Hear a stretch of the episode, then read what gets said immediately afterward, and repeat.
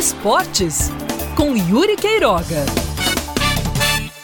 A função nossa no jornalismo, antes de qualquer coisa, é informar. Então, durante essa semana, a gente informou que reuniões estão sendo feitas entre a Federação Paraibana de Futebol e os clubes para tratar da volta das competições no estado. Do mesmo jeito, informou que outras unidades federativas já têm o calendário encaminhado para o pós-pandemia e já estão tocando suas atividades em frente.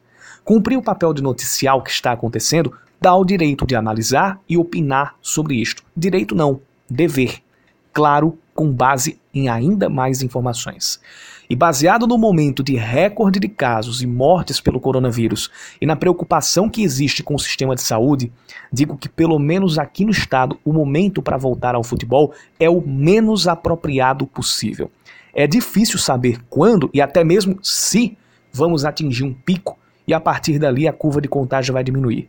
É compreensível e aceitável a preocupação com empregos, com a manutenção de um sistema importante, que é o sistema futebol cêntrico, se é que posso chamar assim, mas isso não me faz tirar da cabeça que, se os meses anteriores não eram adequados, esse período é menos ainda. E a situação não é das melhores para nenhum dos lados.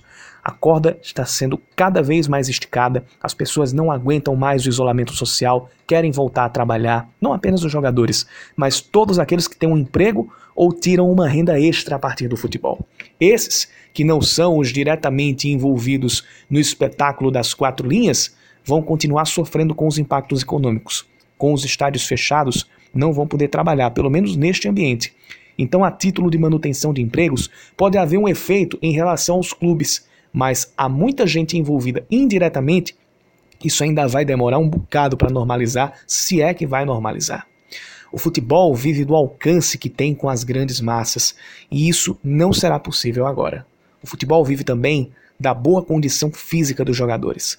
E será que eles vão ficar minimamente expostos ao risco de contrair uma doença e sem saber contagiar parte ou todo o elenco? Os protocolos de segurança serão capazes de promover esta prevenção aos atletas que precisarão circular de um local a outro para jogar ainda assim? A única alternativa por onde se pode compreender a pressa em voltar o futebol é do ponto de vista técnico e da sobrevivência dos clubes e de seus empregos diretos.